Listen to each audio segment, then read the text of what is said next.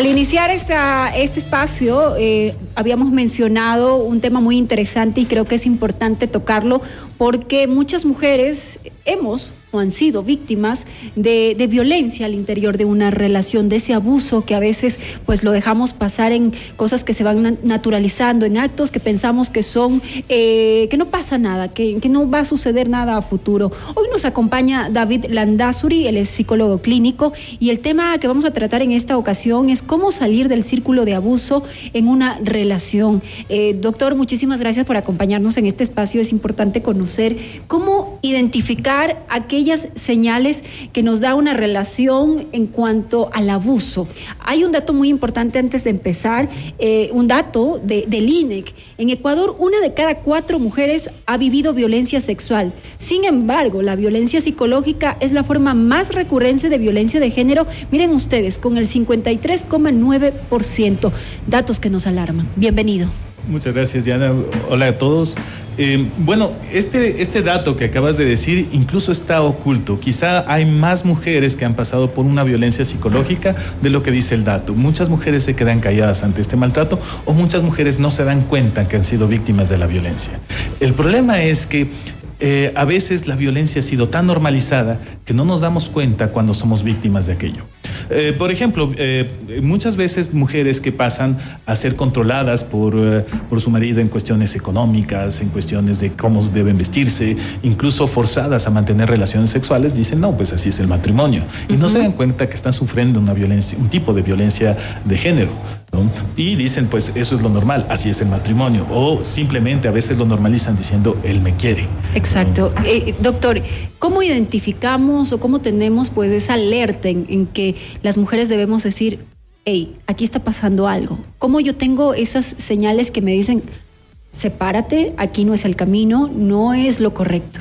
Bueno, es difícil identificar porque normalmente una persona, eh, una pareja que es un manipulador, eh, normalmente se vende como una persona con demasiada, que, es eh, muy atractivo en muchos aspectos, puede ser demasiado carismático, ¿no?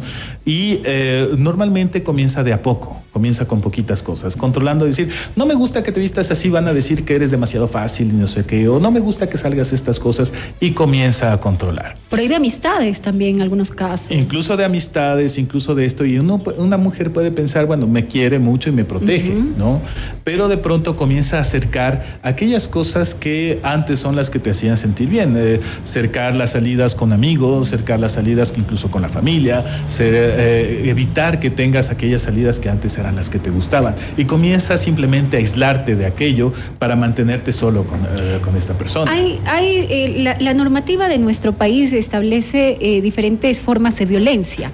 E, e, eso sería importante desarrollarlo, doctor. Vamos con la violencia psicológica, que ya lo hemos partido desde las preguntas que le hice. Ok, desde la, violencia psicológica se refiere a que todo acto que va en contra de un bienestar o de, un, de una salud psicológica, de una salud emocional hacia la persona. ¿No? que eh, eh, iría en contra o mermaría la autoestima de la persona o la autoconfianza, incluso la, eh, los conceptos de autonomía.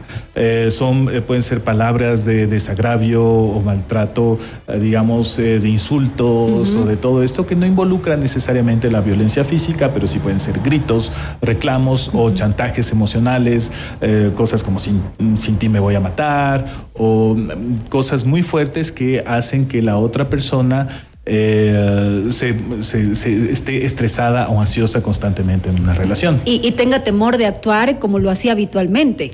Exactamente. Porque tiene temor de ese control. Exactamente, entonces termina aislándose y diciendo, o sea, ya la relación no tiene, eh, deja de ser algo bonito y comienza a convertirse en una situación de estrés. Tenemos otro tipo de violencia que ya es la física, ese ya es el extremo. Claro, la violencia física es en donde ya se ejecutan acciones, donde ya hay una violencia, eh, acción, ya hay maltrato, golpes, eh, empujones, ya hay diferentes tipos de maltrato que quizá es más entendible. Hasta un jaloneo que podría pasarse por alto, sin embargo, esto ya ya es violencia física. Claro, hasta un jaloneo, hasta incluso eh, puede ser considerado violencia física encerrarse. Encerrar a una persona ya es un tipo de violencia física, no solo violencia psicológica, porque ya es limitado la acción física. Hay la violencia también, la económica patrimonial. ¿Esta cómo la identificamos? La violencia patrimonial o económica eh, también es cuando se limita la libertad de acción hacia la otra persona, eh, controlando las cuentas, controlando qué es lo que puede hacer, controlando el patrimonio, controlando lo que puede gastar. Es decir, eh, no sé, tú tienes, te doy dos dólares para que tú puedas utilizar esto, entonces la persona no puede hacer nada, no puede salir a buscar nada, no puede moverse mayor cosa porque está limitada. Es decir, limitar la acción de la otra persona a través del, eh, dinero o del patrimonio. Esto, esto que, observamos lastimosamente eh, este fin de semana, una mujer fue hallada eh, en Cuenca, hallada muerta, lastimosamente. Em, ¿A qué se debe estos actos en los que muchos hombres acaban con la vida de mujeres? Bueno, el tema del, femicidio, eh, hablando desde un que deriva de, todo este tipo de violencia que se va acumulando. Claro, y hablando desde un punto de vista psicológico, tiene múltiples factores. Eh, pero desde un punto de vista, puede ser una persona que eh, ha ha nacido, ha crecido en un ambiente de una violencia normalizada, ¿no? En donde eh, los valores o los estereotipos de género le enseñan a, un hombre a decir esto está bien, está bien ejercer el poder a través de la fuerza, ejercer el poder hacia la otra persona y cuanto más violento eres contra la mujer, más hombre eres. Y se enseñan esos estereotipos de género, eh, mermando al mismo, haciendo un hombre inseguro, y buscando esa seguridad a través de la violencia, a través de la agresión. Se ha hecho los estereotipos de género del hombre que eh, el hombre es más hombre cuanto más agresivo es. Y eso es lo que eh, la raíz social del, femicidio. Pero también al mismo tiempo existen factores individuales, eh, tal cual como la inseguridad de una persona, tal cual como los factores de la crianza y la infancia. Muchas veces eh, hijos de padres abusivos terminan siendo abusadores eh, que pueden afectar en este tipo de cosas. ¿Cuán importante es aquellas mujeres seguras, aquellas mujeres que dicen basta? Eh, ¿Qué influye para que ellas puedan pues, poner un freno a cualquier tipo de violencia?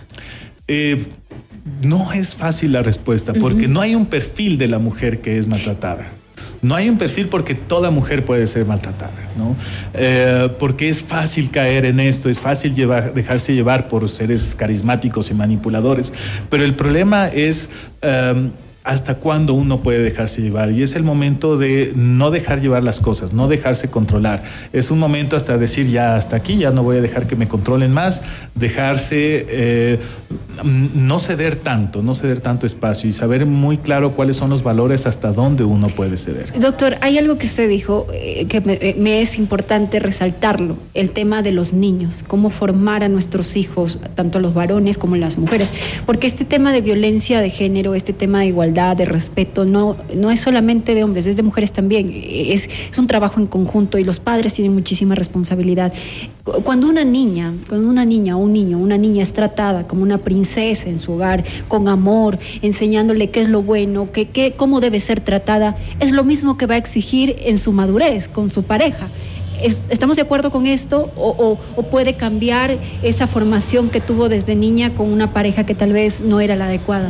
A veces las cosas pueden cambiar, porque eh, una de las cosas es los padres no no son los responsables del 100% de las cosas que va a pasar, sino el ambiente, ¿no? Eh, el ambiente el 70%, el 30% es genético. Pero, em, ¿qué es lo que sucede? Eh, los padres pueden influir hasta cierta parte. Y en esa parte que puede influir es hacerles entender que no necesariamente eh, todos los demás están ahí para cuidarles. Tienen que aprender también a poner límites a los otros. No solo estar callados, a veces es bueno también tener una respuesta y poner límites a los demás. A veces el hecho de decir, eh, princesa, no, no te enojes, princesa, no digas nada, princesa, no... No mucha sobreprotección. No mucha sobreprotección. Tampoco a las mujeres, también que pongan límites y también tanto a hombres y mujeres saber respetar a la otra persona. Y bueno, a los niños en casa también eh, eh, involucrarlos en los roles que, que, deben hacer todos, ¿no? Que no sería específicamente o estigmatizado esto es de mujer y esto es de hombre, sino que la responsabilidad de los padres también eh, ahí, doctor, es que los niños sepan que pueden hacer de todo. Pero claro, o sea, el, asunto es que a veces enseñamos a los hombres a tener juegos competitivos y agresivos y a las mujeres a tener juegos cooperativos, ¿no? Entonces, por eso hay tanta competencia entre los hombres y a veces tanta cooperación en las mujeres que tampoco es, eh, los extremos son malos. La idea es que no es malo que los niños jueguen con muñecas, no es malo que las niñas jueguen con pistolas, ¿no? El asunto es esto de aquí, romper un poco los estereotipos de género nos da un poco más de chance de mejorar los, eh, mejorar el futuro para todos. Hay mucho trabajo por hacer. Doctor, seguramente alguna de nuestras oyentes en este momento se identifica con este tema y quiere tomar la decisión de apartarse de esa persona agresora que le causa daño, no solamente a ella, porque ya eh, la agresión va hacia los hijos también y eso va generando una cadena. ¿Qué le dice usted a aquella mujer que nos está escuchando en este momento? ¿Qué debe hacer en este instante para que salga de ese círculo de abuso? Sálganse ahorita, no lo piensen, no lo duden, sálganse ahorita. Ahorita vayan a la comisaría de la mujer, vayan, vayan a la primera, no vayan a la segunda. Eh, si es que él promete que va a cambiar y no cambia, no es una promesa, es manipulación. No, no va a cambiar. Eh, uno no cambia por una promesa.